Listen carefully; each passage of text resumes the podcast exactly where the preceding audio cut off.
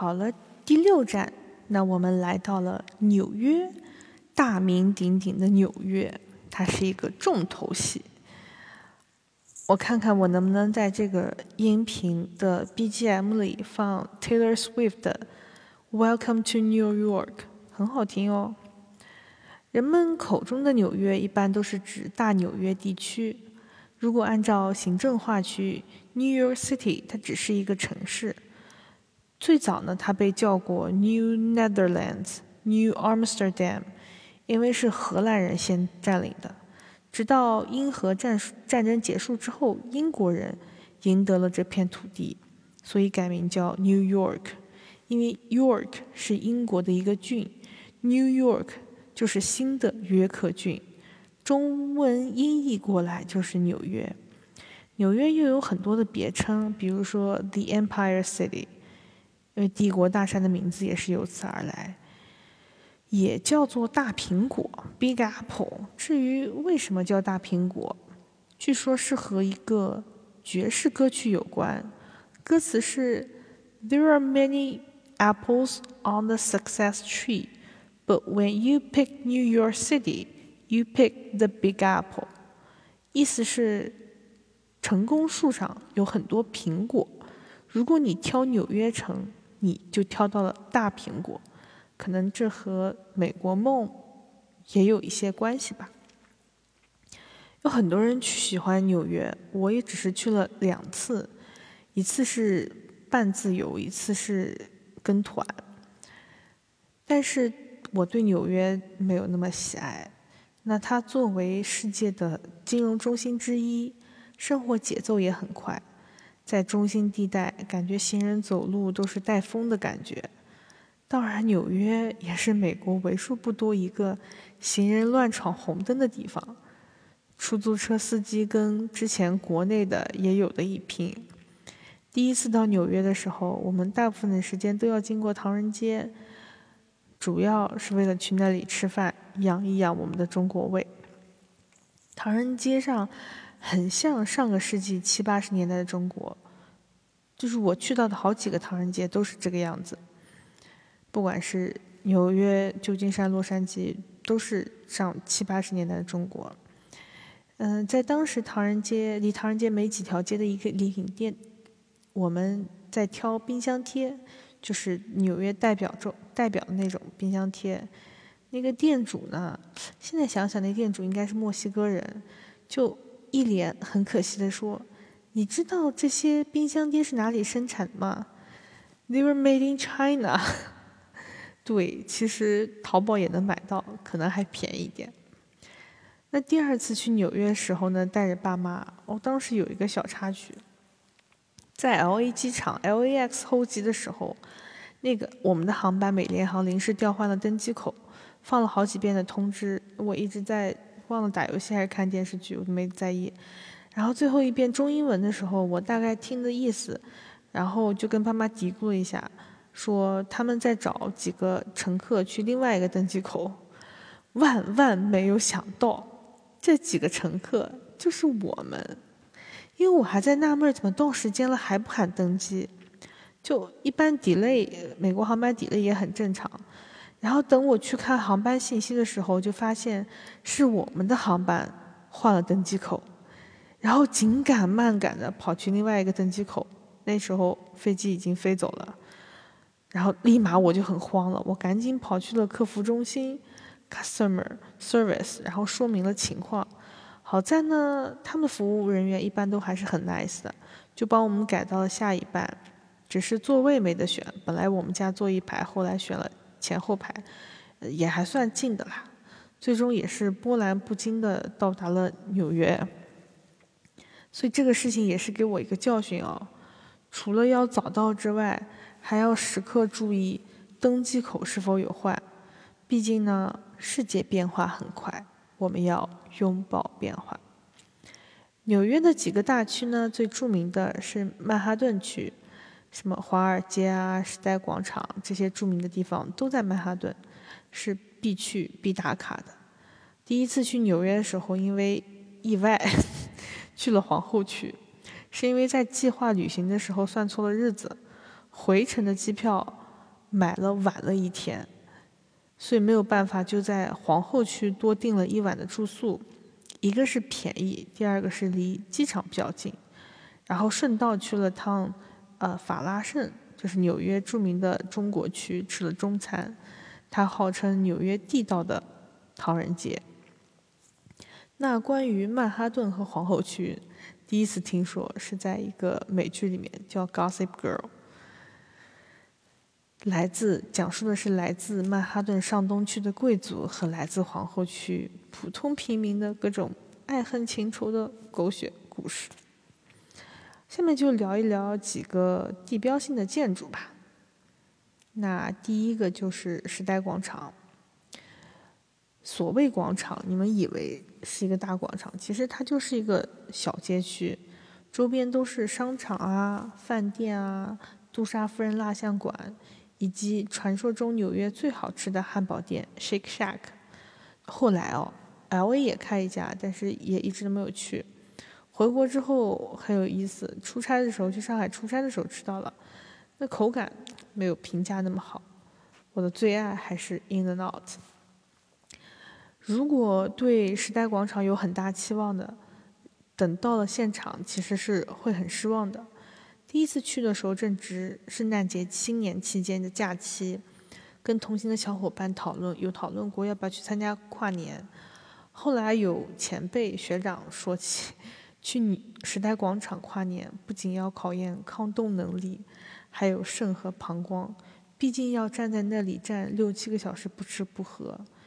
如果你千辛万苦从人群中出来上个厕所或者干嘛的，你就很有可能回不去了。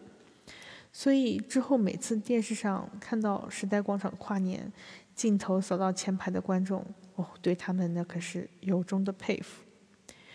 纽约的冬天很冷，我们在那几天还下雪呢。那个时候有个同团的广州朋友，因为没有见过雪。哇！激动的在雪里旋转跳跃不停歇。然后广东的这个朋友呢，是一家三口，妈妈是到 U C Berkeley 放学，爸爸带着四岁的女儿假期去美国找妈妈。哦，那个小姑娘真的特别软糯可爱，基本上一路都是在跟我们玩儿。她爸妈也很放心的交给我们管，就是她妈妈在雪里旋转跳跃不停歇的时候，小姑娘是跟着我们玩的。但我们也还是很开心了。那然后再聊到另一个著名的建筑叫帝国大厦，那它出现在很多的影视作品里面，比如《金刚》啦、《北京遇上西雅图》啦等等，里面也有很多名人政要到访的照片挂在入口的地方。我记得有姚明，有刘翔来着。我去的时候就超级可惜，它起了大雾。没有办法俯瞰整个纽约市。其实天气好的时候是可以看到中央公园、哈德逊河、布鲁克林大桥、时代广场、自由女神等标志性建筑。起雾了，那啥也看不到，就看室内的大厦介绍吧。这毕竟是专业相关。在一百多年前了，物资匮乏、技术落后的情况下，当时他们是怎么建造出世界第一高楼的？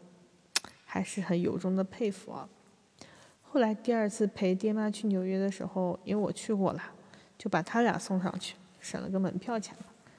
然后那个时候天气很好，他们俩很开心的逛一圈，然后各种拍拍照，就是能俯瞰整个城市的样貌。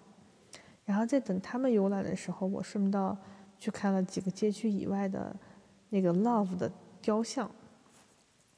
那个时候还是单身汪，嗯。然后暴走的过程中呢，充分感受到了纽约初夏的湿热，那跟凉爽的 L A 是鲜明的对比。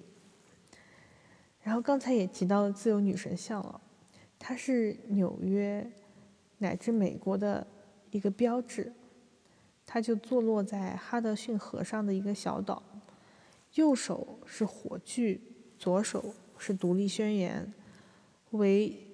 一八七六年，法国送给美国作为独立一百周年的礼物。我去的时候，好像因为什么事情没有开放，所以就在船上游览了一圈。就这么大的建筑，其实远处看更能拍到全景。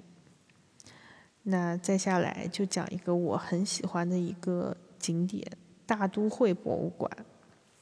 作为世界四大博物馆之一，我有幸去了两次，分别是一二年的十二月和一五年的五月，但时间都很短哦。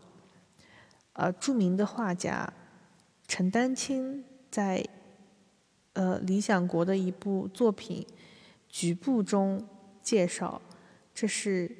一所他去了上百次，但至今还未毕业的大学。看完那个节目之后，感感触颇深。我强烈给大家安利这部纪录片，在优酷上哦，要会员才能看。有一段时间开车上班路上会听一档呃 podcast 的节目，叫《强词有理》，介绍博物馆建筑的，顺带提了一下当时美国商人。想要在美国建一个可以给民众以艺术教育的地方，所以靠几个富太太的努力，成就了大都会博物馆。大都会博物馆实在是太太太太太大了，它融合了全世界的馆藏圣品，希腊的古庙，因为希腊要修的水利工程将经过这个古庙，为了更好的保护。它就卖给了大都会，原封不动的搬过来哦，当时也是费了很大的功夫的。还有古罗马时期的雕塑、兵器，古埃及的木乃伊，梵高的向日葵和自画像，中国元宋时期寺庙的雕塑、壁画，苏州园林有一面整墙，是一个。佛坐坐坐在中间，很大很大，也不知道当时他们是怎么把它凿下来，一块一块凿下来，然后运到这里，再一块一块拼上去。所以你说这些列强当年偷了我们多少好东西？然后还有日本江户川、神奈川等等等等等等。一五年去的时候，那正好博物馆结束了镜花水月的时装展。所以很多馆藏文物替换成了中国元素的时装，然后每年呢都会在大都会举办 Met Gala 的活动，演艺界、时尚界各界人士都会出席，争奇斗艳。关于大都会的介绍，随便网上搜搜都很详细。在前两年疫情闭馆期间，还可以在官网云赏艺术品。那大都会博物馆出来没多久，就是纽约的中央公园，公园也是经常出现在很多纽影视作品中的。纽约市政府在一百多年以前就有在大都会大都市纽约这么大大都市建立这么大面积的绿化公园，这是多么超前的意识！里面还有一个小小公园、小动物园。那如果逛一圈公园下来时间，要很久，我也是走马观花的路过了一下，不过还是蛮羡慕纽约市民，在大都市里面有这么一片可以放松休闲的天然氧吧，那得益于早期负责纽约市城市规划市长议员们的前瞻性部署。接下来聊一聊布鲁克林大桥了，它又是一个地标性的建筑，出现在很多影视作品中。也是一百多年前，在物资匮乏、技术落后，并且不被当时所谓专家看好的情况下，这座大桥它建成了。接下来再聊一聊第五大道和 Woodbury Outlets，就是逛街的地方了。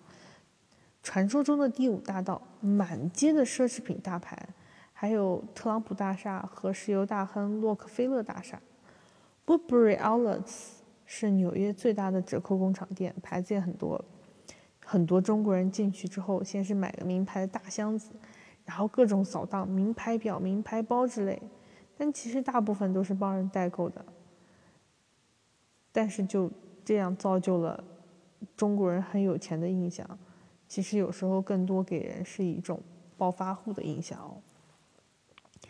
接下来再聊一聊九幺幺世贸大厦的遗址，就是。我也很庆幸自己是个九零后，虽然人生经历也才三十来年哈，但还是经历过一些大事情的发生。九幺幺发生的时候，自己还是个小学生，从来没有想过自己能到事发地走一走。一二年那次去纽约的时候，跟着一群人排队进去参观遗址，当时也不知道是是什么东西，反正到地儿了，很多人排队跟着走。那个时候还在施工，因为要把 Ground Zero 建成一个建筑。我去看的时候，那个地基还是那种废墟。然后当时有一个小的展览厅，列出了当时牺牲的人们、参与救援还牺牲的消防员，就还挺有感触的。现在就已经完全不一样了。纽约市政府专门找了建筑师，重新建立起一个标志性的建筑来纪念，所以在遗址的边上又重新建起了新的世贸大厦。后来每年的九月十一日都成了全美国人的纪念日。纪念这些普通无辜的民众，纪念和平。那最后提了一个有名的景点，它叫华尔街 （Wall Street），这是太太太太著名的地标了。主要就是那头牛，每次去都看到中国人疯狂的触摸和拍照。不用想，大家都是股民，都是韭菜。其实华尔街就是纽约州的一条街。只不过因为各种金融大鳄啦，比如说摩根大通啦、洛克菲勒家族、杜邦等，然后还有纽交所、纳斯达克，就是敲钟的那个，美国证券交易所等等都在这里，所以这些地方赋予了呃华尔街神话一样的地位。然后有一个影视作品非常推荐一下，就是小李子演的《华尔街之狼》。